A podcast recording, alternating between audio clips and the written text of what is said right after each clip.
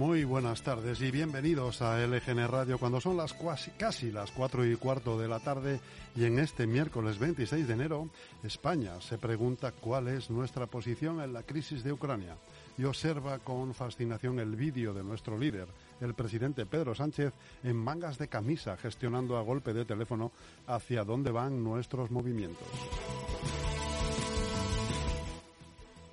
Y después de ocho meses sin juntarse, sin hablar en privado para trabajar por este país que ambos encabezan, el líder de la oposición, Pablo Casado, ha llamado al presidente para trasladarle apoyo al gobierno y pedirle unidad. Muy buenas tardes, Chus Monroy. Muy buenas tardes, Almudena Jiménez. ¿Tú has visto el vídeo? El de Pedro Sánchez de mangas de camisa, sí. Además hay una cosa que me llama mucho la atención. No sé si te has fijado. Una. Bueno, si solo es una. Visualmente una. Visualmente una. No sé si te has fijado. Que tiene el maletín de presidente del, del gobierno detrás de la pantalla del ordenador. Hombre, es que si tú, si tú fueras presidente del gobierno y te dieran un maletín que pone Don Jesús Monroy Sánchez, presidente, del gobierno, hombre, no lo llevaréis en todas partes, porque yo es que iría con el maletín así y diría, ¿qué, estoy aquí? Me lo pongo aquí detrás. Pero no dejaría, no, no es mejor dejarlo a los pies, eh, el lado derecho de la silla pero ahora mismo nos están viendo en Facebook, por ejemplo, ¿no? Yo tengo un maletín que pone Doña Almudena Jiménez García, presidenta del gobierno. Es que cojo el maletín y me lo, pongo aquí, detrás. Antes que es que se me vea la cara, me pongo el maletín. Por si todavía, hombre, recordemos que ese hombre empezó a ser presidente del gobierno con una moción de censura. Es verdad que luego fue muy respaldado pero a ese hombre le costó lo suyo. Le costó... tengo, tengo que revisitar el vídeo porque no me he dado cuenta si hay siquiera una bandera de España. Pues por ahí aparecerá. Por ahí aparecerá, ¿no? Aparece también un código civil, yo creo, por ahí, una enciclopedia, una salvato o algo. Yo creo que también hay por ahí una imagen que sale como con dos, dos o tres teléfonos, ¿no? Mm. Es un poco escalofriante. Escalofriante, ¿no? escalofriante. No cuentan con nosotros para las grandes reuniones, pero sí que estamos en contacto por teléfono. No sabemos con quién hablaba, pero pero estaba trabajando, que es lo importante. Porque cuando uno está en su despacho en camisa y no en traje, es que está, trabajando. duramente. Eso es. Yo no sé si tú recuerdas una época en la que los... Eh, a mí me lo explicaron en la universidad y se me quedó grabado como una cosa totalmente ridícula. Pero no sé si recuerdas una época, eh, son modas, ¿no? Comunicativas, en la que cuando había algo muy importante que sucedía, ¿no? Un atentado gordo, salían los presentadores de, las noticias remangados. No salían con la chaqueta, salían con la camisa y salían remangados. Eso significaba... dar, la impresión de que habían estado en la, en la, redacción, eh, hombro con hombro, con... Toda la noche trabajando. Pues cuando el presidente sale en camisa, es que lleva trabajando horas y horas y horas.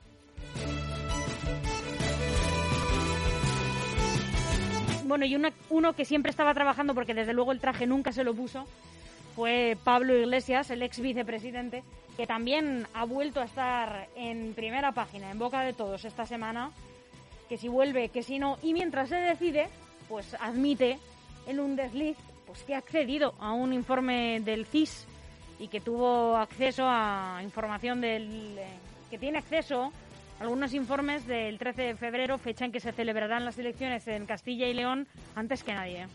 No sabemos si tuvo acceso a alguna algún sondeo más de, en los que él participó. Se habla también, eh, más en unos medios que en otros, lo cual también es noticia, sobre la investigación que, quiere llevar que quieren llevar a cabo algunos partidos políticos nacionales sobre la pederastia en el entorno de la Iglesia en España. Pues sí, puede marcar un precedente porque somos de los pocos países que no hace este tipo de investigaciones. Hay otros países europeos en los que sí que se ha ido adelante con este tipo de investigaciones en los que, em, por supuesto, la Iglesia no ha salido nada bien parada.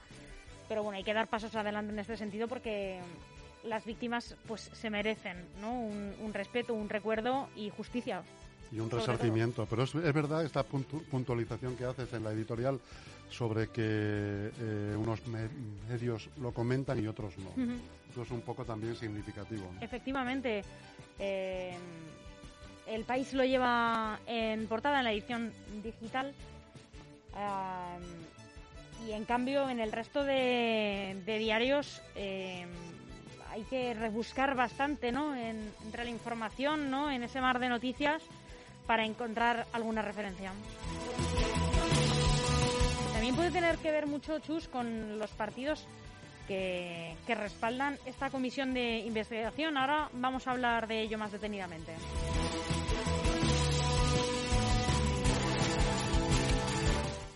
Y una polémica, bueno, cuando menos curiosa. Algo de qué hablar. Sí, porque Neil Young amenaza a Spotify con retirar sus canciones si no cancela un podcast antivacunas. Así es, el músico exige a la plataforma que elija o su catálogo o el, el programa del comediante Joe Rogan, que además es uno de los de mayor audiencia de Spotify. Así que no lo va a tener muy fácil la plataforma. Bueno, yo creo que tendrán que hacer números. A ver quién, quién, factura más para la plataforma, si Joe Rogan con su podcast eh, o el cantante Neil Young, que tiene, por lo que he oído antes, eh, algunas canciones con más de 250 millones de descargas. Hombre, estamos hablando de una leyenda viva de la música pero también esto dice mucho acerca de los formatos de contenido. Eh, el audio, el podcast, que está en su momento, eh, pues no sé si de mayor esplendor, ¿no? Pero ya no es el futuro, es el presente. Y bueno, pues el contenido tradicional, ¿no? Que ofrecía Spotify, que es la música. Pero fíjate que Joe Rogan, por lo visto, eh, factura más de 100 millones de euros a la plataforma, con lo cual, por eso te digo que tendrán que hacer números y ver a ver eh, o intentar llegar a, un acuerdo, no hablar más de antivacunas claro. y que sigan el Young, ¿no? Por el bien de todos.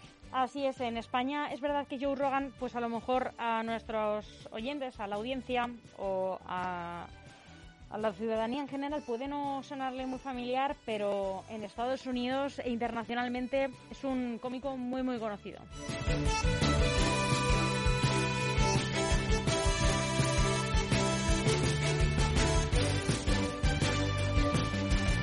Aún hay algunos que piensan que la radio debe sintonizarse. Nosotros no. Descárgate la app de LGN Radio en Google Play o App Store. Pues vamos a darle un poco de contexto a todo esto de lo que hemos hablado por encima, a todos estos temas que son los que han dado el pistoletazo de salida a la actualidad de hoy. Sánchez eh, da largas a una comparecencia ante el Congreso para explicar la posición de España en relación eh, con la crisis de Ucrania. El, presidente del Gobierno, Pedro Sánchez, durante su encuentro con la primera ministra de Finlandia, Sanna Marin, ha dado largas a la posibilidad de comparecer ante el Congreso para explicar la posición de España en relación con la crisis de Ucrania y el contenido de los contactos que ha mantenido con los socios de la Unión Europea y de la Alianza Atlántica. El Partido Popular se disponía hoy mismo a registrar en el Congreso la petición de comparecencia del presidente del Ejecutivo después de que Pablo Casado haya levantado el teléfono para contactar con Pedro Sánchez y trasladarle su apoyo en relación con esta crisis. Un contacto que ha sido aprovechado por el presidente para pedir al líder del primer partido de la oposición que facilite, si no es con un apoyo explícito, sí al menos con una abstención, la convalidación del decreto de la reforma laboral, que tendrá que ver el jefe del Ejecutivo ha hecho hincapié en que no contempla ningún escenario que no sea el del visto bueno a este decreto, que recoge el acuerdo entre sindicatos y empresarios sin, sin cambios. Igualmente ha insistido públicamente en su demanda al Partido Popular para que rectifique en su estrategia de cuestionamiento del reparto de los fondos europeos porque daña a España. Yo, que yo digo, chus, que qué manera de mezclar churras con merinas, ¿no? Estamos hablando de un conflicto internacional de unas dimensiones que todavía desconocemos, que todavía no nos han explicado estamos hablando de una llamada entre dos líderes, los dos líderes más potentes de nuestro país, eh, una llamada que se ha hecho esperar ocho meses, vamos a concretar ahora un poco más con la siguiente noticia, y ya, ¿no? Ya, que me has llamado, te pido, ¿no? Que me... Suena mal la noticia, ¿no? Suena mal, suena mal, sí, sí. Me parece que muchas veces da la impresión de que el líder eh, del Partido Popular no acaba de estar a la altura, a una altura de Estado, ¿no? Bueno, creo que ha sido al contrario. El líder le ha llamado y el presidente le ha dicho, mira, ya que me llamas, te aprovecho para, que, para decirte que me apoyes con la reforma laboral que quiero llevar a cabo, porque creo que no me apoyas, pero... Y también le pide que, que, no, que deje de insistir eh, sobre el cuestionamiento del reparto de los fondos europeos porque daña a España. El caso es que... refería a eso más bien, que era siempre... Eso es muy de Partido Popular... Eh, menospreciar la labor eh, fuera de España que se hace en España. El caso es que ambos interrumpen sus funciones constantemente, lo cual se interrumpe ¿no? el avance de nuestro país eh, en términos de recuperación y así es como nos va. Y ahora sí, vamos a hablar sobre esta llamada que se ha hecho esperar nada menos que ocho meses. Pues sí, porque Casado llama a Sánchez para trasladarle apoyo sobre Ucrania y le pide que comparezca en el Congreso. Así es, dice el mundo que, visto que el teléfono no sonaba y que tampoco iba a sonar, Pablo Casado ha dado el paso y ha llamado este miércoles al presidente Pedro Sánchez para abordar la crisis en Ucrania ante la amenaza de una invasión rusa. El líder de la oposición le ha ratificado el apoyo del Partido Popular en este asunto, que ya verbalizó el pasado jueves y le ha pedido que comparezca en el Congreso. Hacía ocho meses que Sánchez y Casado no mantenían una conversación sobre tema alguno. La última charla se remonta, ojo, a mayo de 2021 y como ahora se produjo por iniciativa del líder del Partido Popular que telefoneó entonces por la crisis causada en Ceuta después de que Marruecos facilitara la entrada ilegal de miles de personas. Me, recuerda esto a algo que comentabas hace unas semanas, Chus, con, eh, em, con el cambio de gobierno en, en Alemania, ¿no? Tras la salida, la retirada de Angela Merkel, ¿no? Y ese gobierno en el que, em, después de que eh, Merkel saliese, que era la líder del Partido Popular, entraba un gobierno socialdemócrata, eh, el de Scholz, que es socialdemócrata, pero había estado entrando y saliendo de gobiernos de Angela Merkel con una relación, eh, bueno, a veces mejor, a veces peor, pero bueno, eh, de colaboración. ¿no? Y decíamos, ¿cómo, ¿cómo comentabas tú concretamente? Cómo, qué envidia. qué envidia, ¿no? Eh, ¿Cuánto tenemos que aprender de, de un país como Alemania? Que, siempre le miramos, pero nunca hacemos lo que hacen ellos, ¿no? Para, para ascender tanto como, como hacen los alemanes. Unidas Podemos, eh, Esquerra Republicana de Cataluña y Bildu piden en el Congreso una comisión de investigación de la pederastia en la Iglesia. Ha acabado el tiempo de la impunidad. A esto nos referíamos. Son estos los partidos que han solicitado la comisión de investigación de la pederastia. Unidas Podemos, Esquerra Republicana y EH Bildu han presentado este miércoles en el Congreso una petición para la creación de una comisión de investigación de la pederastia en la Iglesia Católica de, España. Unidas Podemos había anunciado su intención de dar este paso en octubre en una ronda de consultas de este periódico los principales partidos sobre la cuestión del país, que es el único que ha publicado esta noticia en portada y era el único dispuesto a hacerlo. Desde entonces Unidas Podemos ha hablado con otras fuerzas y finalmente ha tomado la iniciativa con las formaciones catalana y con la vasca para investigar las agresiones sexuales en la infancia y la adolescencia cometidas por miembros de la Iglesia Católica y con el propósito de conseguir información necesaria para poder planificar políticas públicas de reparación, prevención y la atención a las víctimas de esta lacra, según la petición de la proposición. De acuerdo con el reglamento de la Cámara, las comisiones de investigación pueden ser sobre cualquier asunto de interés público.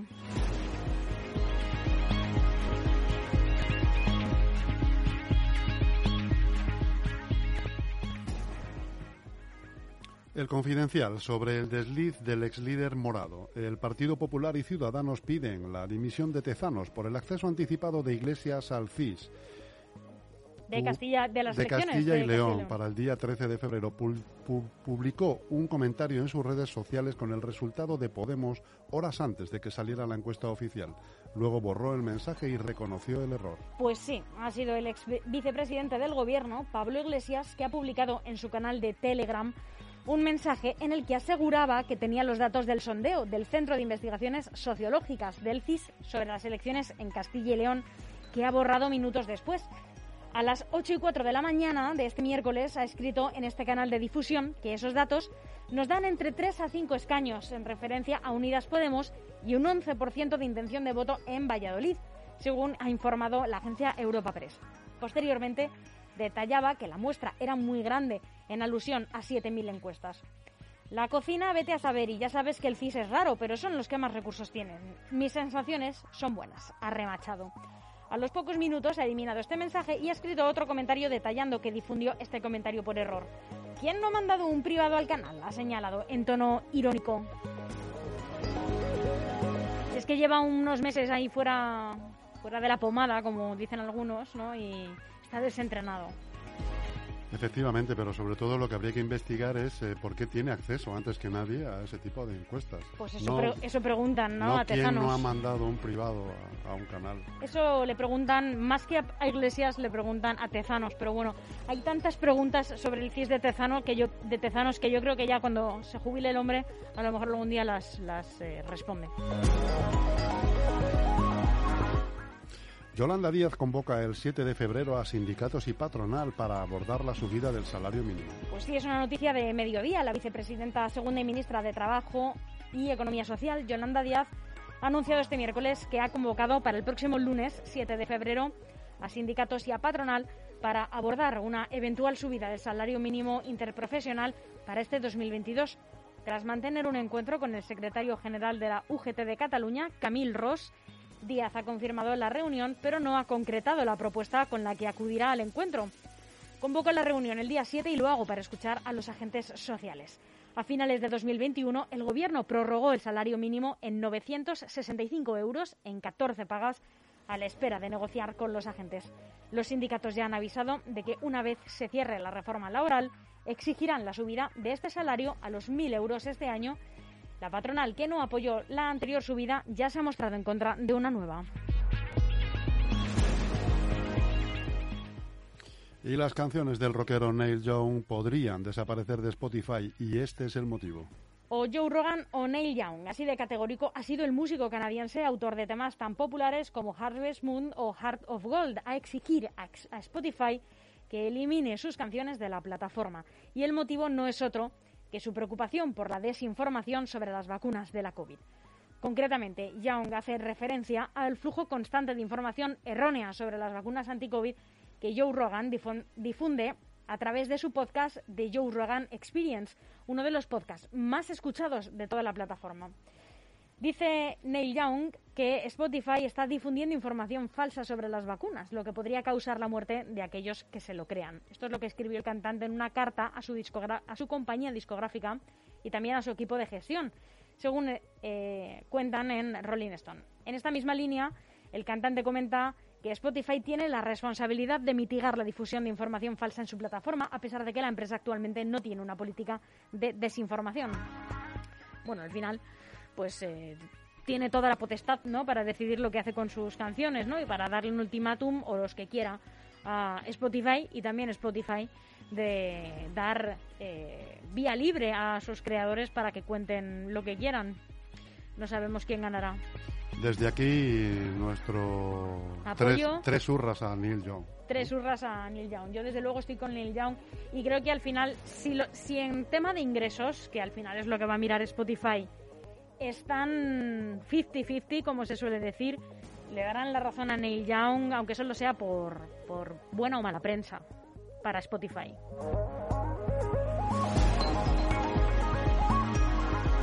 Hasta aquí este redacción abierta en la tarde de hoy, pero seguimos comentando temas de actualidad, pero con un punto de vista un poco diferente, con nuestro amigo y colaborador Enrique Sánchez.